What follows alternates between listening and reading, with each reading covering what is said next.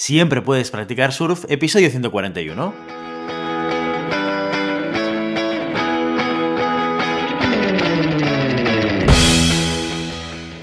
Bienvenido y bienvenida a Siempre puedes practicar surf, el podcast diario sobre recursos humanos. Este podcast está pensado para profesionales de recursos humanos, gerentes o jefes de equipo y podrás encontrar técnicas, consejos, ideas, conceptos y noticias sobre la gestión de personas. Eso sí, con un enfoque práctico y aplicable. Hoy episodio 141 del viernes 10 de diciembre del 2021, programa muy interesante porque lo dedicamos a vuestras preguntas concretas con retos sobre gestión de personas y recursos humanos. Pero antes, dejadme que os recuerde que podéis encontrar más contenido en nuestro blog e información sobre nuestros servicios en nuestra web, en globalhumancon.com. Desde allí os podréis apuntar a nuestra newsletter para no perderos nuestros webinars, streamings y todo el contenido y actividades que realizamos desde la consultoría Global Human Consultants. Y el último día de la semana, ya lo sabéis, lo dedicamos a resolver todas las dudas que nos hacéis llegar a través de las redes sociales. Queremos estar aún más cerca de vosotros y nada mejor que participando vosotros mismos de nuestro programa. Enviad todas las preguntas si queráis. Y vamos con la primera pregunta de este viernes, pregunta que nos envía Rafael y dice lo siguiente, dice... Hola, buenas, soy responsable de talento en una empresa y recientemente me he visto envuelto en la siguiente situación. Hace unos días me llamó la directora de uno de los departamentos para decirme que dos de sus managers habían tenido una fuerte discusión durante una reunión. En dicha reunión se comunicó la incorporación de un técnico en el equipo del manager, llamémosle el manager A. Sin embargo, la otra manager, llamémosle manager B, no solo no está de acuerdo, sino que ha discutido con el otro manager diciendo que lo lógico es que el nuevo técnico dependa de ella. La manager B es junior, es muy buena, pero le falta empatía y tiene dificultades a la hora de ser asertiva en su comunicación. La directora me ha pedido ayuda para resolver el conflicto y a pesar de que ya le he dado unas pautas a seguir, me gustaría saber tu opinión sobre cómo proceder. Muchas gracias, un saludo. Muy bien, eh, Rafael. Pues eh, a ver, yo dividiría esta situación en dos elementos a analizar por separado, que luego veremos que pues, tiene mucho sentido estando juntos. El primer elemento es la manager B. Tal y como le describes, es una persona que es junior, muy buena, por lo tanto, con buen rendimiento, su trabajo lo hace bien y entiendo que resuelve los problemas que tiene que resolver de manera adecuada. Pero, y aquí tenemos eh, los elementos de mejora, le falta empatía y tiene dificultades para ser asertiva. Un gran ejemplo de esto, un gran ejemplo real y palpable, es la reunión de la que te hablaba la directora probablemente. Bien, independientemente de lo sucedido en esta reunión, lo que está claro es que este es un elemento de trabajo en el desarrollo profesional de la, manager B. Clarísimo. ¿Por qué? Porque esto no solamente le va a afectar cuando, eh, como en esta circunstancia, se encuentra ante una comunicación en la cual ella no está de acuerdo y por tanto va a compartir su desacuerdo de una manera que nos, bueno, que nos asertiva, con una comunicación muy directa, con una comunicación que va a generar un conflicto con otra persona del equipo, ¿de acuerdo? Y va a suceder en esta circunstancia, pero también seguramente nos lo vamos a encontrar en otros momentos, en otras circunstancias y en otros eh, momentos de, trabajo en equipo con otras personas. Con lo cual, independientemente de lo sucedido o no en esta reunión, con, con la manager B tenemos que trabajar la asertividad y la empatía. No está mal que la gente diga que no esté de acuerdo con una decisión de la empresa, de la organización o del equipo o del director. No está mal. De hecho, tenemos que fomentar que la gente nos diga lo que piensa, porque es la única manera de poder identificar errores en nuestros procesos de decisión o en nuestros planteamientos estratégicos.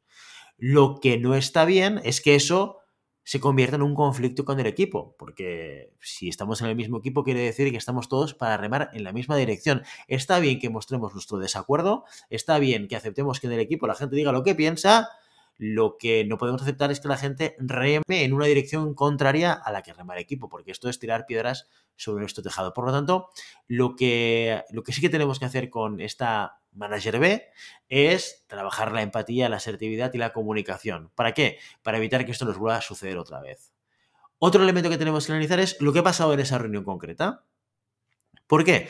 Una reunión de comunicación en la cual yo como director o como directora voy a explicarles a mi línea directa una decisión que he tomado y eso se convierte en un conflicto entre las personas con las cuales yo le hago esta comunicación, ahí hay algo, ahí hay algo que yo como director o directora podría haber anticipado, podría haber cambiado para evitar una situación como esta.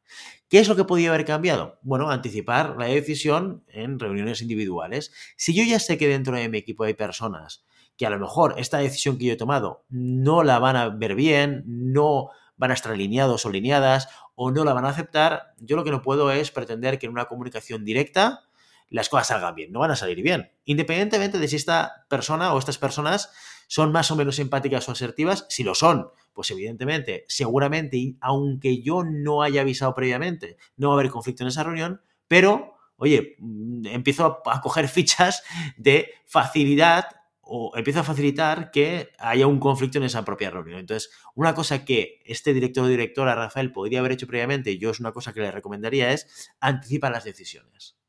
Ah, si tienes que comunicar algo a un equipo y tú prevés que puede haber algo de, roce o de conflicto, coge a las personas individualmente y comparte tu decisión y comparte la razón por la cual tú la has tomado. ¿Esto va a evitar que la otra persona mm, no se sienta alineada? No, pero lo que va a permitir es que esa persona te pueda compartir a ti individualmente en, un one-to-one, en una reunión individual, sus inquietudes, sus dudas y su, o su falta de acuerdo, ¿vale? Y por tanto, cuando se haga la comunicación oficial, seguramente esto será muchísimo más fácil, más sencillo y evitarás que se genere conflicto entre los miembros de tu equipo, que es lo que, lo que ninguno queremos seguramente. Por lo tanto, aquí hay dos elementos a trabajar. Uno, que muy claro sobre el comportamiento y capacidad de comunicación de la manager B, pero otro también estrategias de gestión de equipos para el director o directora en este caso. Y bueno, Rafael, ya nos contarás qué tal ha ido con las pautas que tú le has dado a, la directora y si coincide un poco con, lo que yo te planteo o no. Seguimos con Cristian, eh, que nos pregunta lo siguiente. Dice, hola, a la hora de gestionar el compromiso de los equipos en una organización, ¿qué KPIs deberíamos identificar y medir para trazar una estrategia de éxito y fidelizar a la plantilla? Muchas gracias por el podcast. Un saludo.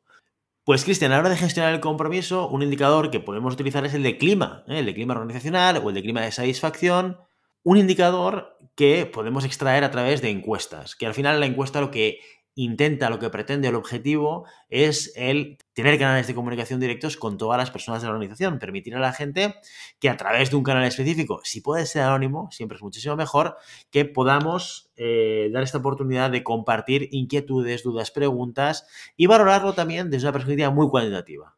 A través de preguntas que estén valoradas con una escala del 1 al 10, del 1 al 6, como tú quieras, ¿vale? Y que te permitan llegar a ese indicador que tú me estás pidiendo, el indicador de satisfacción a través de una puntuación concreta que me permite analizar la evolución y analizar el impacto de las cosas que yo hago sobre el compromiso de la gente. Claro, aquí hay una cosa que es muy importante, es cómo yo llego a este indicador. Dicho de otra manera, ¿qué preguntas utilizo? ¿Qué métricas voy a utilizar para medir la satisfacción y compromiso? En este sentido, seguramente hay como dos grandes elementos a valorar en una, en una encuesta de clima para poder sacar ese indicador. El primero son aquellos elementos que son higiénicos. ¿eh? Los factores higiénicos son aquellos, serían aquellos relacionados con tener las necesidades básicas cubiertas. En la empresa, pues estamos hablando de el sueldo, la seguridad laboral, la política de empresa, las relaciones con los compañeros. Todos estos elementos se les llaman higiénicos porque básicamente no van a provocar motivación, pero si los cubrimos, lo que no van a hacer es generar insatisfacción. Es todo lo contrario. Cuando yo me siento mal pagado, cuando yo siento que no estoy seguro en el trabajo, cuando yo siento que mis relaciones con mis compañeros son malas, ¿esto qué hace? Que esté insatisfecho. Cuando todo esto está cubierto, ¿hace que yo esté extra motivado? No. Lo único que hace es eh, asegurarme una satisfacción mínima y básica pero una motivación extra. ¿Cómo consigo la motivación extra? ¿Cómo consigo ese compromiso del que tú me estás hablando? A través de los elementos motivacionales, ¿eh? que tienen que ver con el reconocimiento, con los logros, con la promoción y con el crecimiento profesional. Hace ya muchos capítulos, en el capítulo 52, os hablaba y os explicaba un libro que se llama La sorprendente verdad sobre lo que nos motiva, de Daniel Pink, donde explica esa motivación 3.0 que él apoya en tres conceptos principales la autonomía, la maestría y el sentido o el propósito. Estos tres elementos son elementos que, según eh, Daniel Ping y los estudios que, él recoge en su libro, van a ayudar a motivar y a tener a la gente comprometida. Si yo doy autonomía en lo que hacen, en el tiempo que dedican, en la metodología, si yo mm, permito que la gente se pueda desarrollar y que pueda llegar a un nivel de excelencia en lo que hace, y si yo consigo que haya un propósito que tenga, que dé sentido a todo el trabajo que hagamos, que vaya más allá de generar beneficio para el accionista, que esto está muy bien, para el accionista, seguramente, pero seguramente todos queremos conseguir o hacer algo más con el tiempo que dedicamos al trabajo que el hecho de enriquecer a una serie de accionistas. Lo que queremos es, pues seguramente, hacer, conseguir un impacto en la sociedad, en la gente, en, un, colectivo concreto, etcétera, etcétera, etcétera, ¿no? Y esa parte del propósito también lo tenemos que preguntar en nuestras evaluaciones de compromiso. Oye, ¿se conoce el propósito de la compañía? ¿Está claro? ¿Te lo crees? ¿Es algo que tú ves que luego en la realidad, en la organización, no eh, va más allá de una afirmación que ponen en la página web? Y una cosa que es muy importante, si todo lo demás se cumple, ¿te sientes alineado con ello? Porque a lo mejor no te sientes alineado con ello y no pasa absolutamente nada. Simplemente este no sea tu proyecto, ¿no? O sea que esto seguramente, estos, estos elementos son los que deberíamos tener en cuenta o los que podemos tener en cuenta a la hora de valorar ese KPI en forma de encuesta que nos va a ayudar a entender cuál es el compromiso de los equipos en una organización. Y finalizamos el capítulo de hoy con Sara, que nos dice lo siguiente. Sé que la gamificación no es una estrategia nueva y se lleva utilizando en la gestión de personas durante bastante tiempo, siendo en algunos sectores más común que en otros. Ahora bien, ¿la gamificación es útil para todos los procesos? ¿En qué áreas de recursos humanos es buena idea implantar un proceso gamificado? Por ejemplo, en la búsqueda y selección o para hacer las encuestas de satisfacción, para cursos de formación. Muchas gracias. Pues, pues Sara, ¿quién iba a decir eh, que en la empresa íbamos a acabar jugando. Pero sí que es cierto que es una metodología que no es nueva, que ya hace ya varios años que se está utilizando en diferentes áreas de las organizaciones y en personas también, no somos diferentes. ¿En qué funciones principalmente? Pues mira, lo más habitual es que encontremos la gamificación desarrollada y apoyando los procesos, por ejemplo, de selección, ya lo apuntabas tú, ¿eh? los procesos de evaluación de personas. ¿Por qué? Porque a través del juego yo puedo ver las competencias, tanto en términos de fortalezas como de áreas de mejora, de los candidatos que pasan por mi organización. ¿eh? Y es una manera que también, oye, ayuda a generar menos estrés al propio candidato. No es un examen, no es una prueba, es un juego. Y a través de cómo te comportas y interactúas con ese juego, yo puedo ver cosas que me pueden servir a mí para imaginarte en mi equipo, en mi organización, etcétera, etcétera. Oye, y además, también hay que decirlo, genera una experiencia de candidato buenísima, que esto es muy bueno, que esto es muy bueno porque al final ya sabemos que en un proceso de búsqueda, en un proceso de selección, al final, como los inmortales, solo puede quedar uno. ¿Qué pasa con los demás? Oye, con los demás, por lo menos que se lleven una experiencia de aprendizaje, una experiencia de contacto con la empresa, con la marca, que sean buenas para que esas personas, aunque no hayan sido elegidas, puedan también, oye, hablar positivamente de lo que ha sido su experiencia con nuestra organización. En otra función muy típica donde vemos gamificación, y esto seguramente es la función donde primero em, empezamos a gamificar en recursos humanos, es en la formación, en las capacitaciones. Muy importante, hace muchos años que dejamos de hacer la formación eh, con PowerPoint y, uh, y magistral, hacerla mucho más interactiva a través de dinámicas. ¿Por qué? Porque esto cimenta muy bien el proceso de aprendizaje. El hecho de conocer, pero luego también experimentar y experimentar a través del juego es, es una manera de interiorizar lo aprendido de manera muchísimo más fácil y muchísimo más sencilla. ¿no?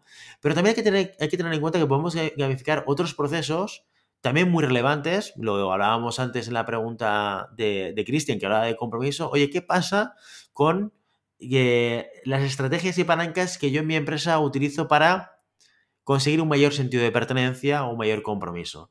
Hay elementos que tienen que ver con el compromiso y la pertenencia muy relacionados con la comunicación. O sea, la gente tiene que saber quién es la empresa, de dónde viene, cuál es el objetivo final, cuál es el propósito. Y, eh, y, todo eso a través de la comunicación, o sea, pues yo puedo comunicar todo lo que yo quiera, enviar correos, hacer eh, comunicaciones en, eh, dentro de la compañía, colgar carteles, lo que me dé la gana. Pero eso no quiere decir que se vaya a interiorizar ni el mensaje, ni la manera de comportarse a través de los valores que yo quiero dentro de mi organización. Gamificarlo es una manera de ayudar a que todo ese proceso, tanto de información como de interiorización, suceda más, ¿eh? a través de jugar, a través de hacer una competición en positivo entre las personas, a través de cosas que no tengan que ver directamente con el propio propósito, pero que indirectamente vayamos reforzando la idea de aquellos comportamientos, aquella manera de, de trabajar, aquella manera de tomar decisiones que queremos que se integren dentro del día a día de nuestra organización. Hay muchas maneras de utilizar la gamificación en recursos humanos, pero lo más importante, y esto ya sé que es muy básico, pero creo que no me puedo marchar de aquí sin decirlo, es que la gamificación es una herramienta, no es un objetivo en sí mismo. Está bien gamificar, pero gamificar con sentido. Tenemos que hacer las cosas para que ayuden al objetivo de aquella función de aquel proceso pues, que estamos implementando. Si no, no sirven para nada. más bien es todo lo contrario, distraen más que ayudar. Esto es muy importante tenerlo en cuenta porque al final a veces nos obsesionamos por encontrar cómo encajar la gamificación en algo, cuando a veces es que eh, es mejor no gamificar, porque estoy gamificando de manera incorrecta. Espero, Sara, que algo de lo que haya dicho te pueda servir. Y con esta última pregunta nos despedimos hoy. Y ya sabes, no puedes tener las olas pero siempre puedes practicar surf. Y hasta aquí nuestro episodio de hoy. Como siempre queremos invitaros a que os pongáis en contacto con nosotros, nos deis vuestra opinión y nos sugeráis si tenéis algún tema o alguna pregunta concreta. Lo podéis hacer a través de la página de contacto en globalhumancom.com barra contactanos o a través de las redes sociales. Estamos en Facebook, en Instagram, en Twitter y en LinkedIn. Y si el contenido de este podcast te gusta, no te olvides de suscribirte, darnos 5 estrellas en iTunes y me gusta tanto en iVoox como en Spotify. Igualmente recuerda que puedes encontrar más contenidos, noticias y recursos en nuestra web en globalhumancon.com. Muchas gracias por todo, por tu tiempo, por tu atención y por tu interés en estos temas sobre gestión de personas. Nos escuchamos la semana que viene, el lunes, con una nueva entrevista interesantísima. Hasta entonces, feliz fin de semana.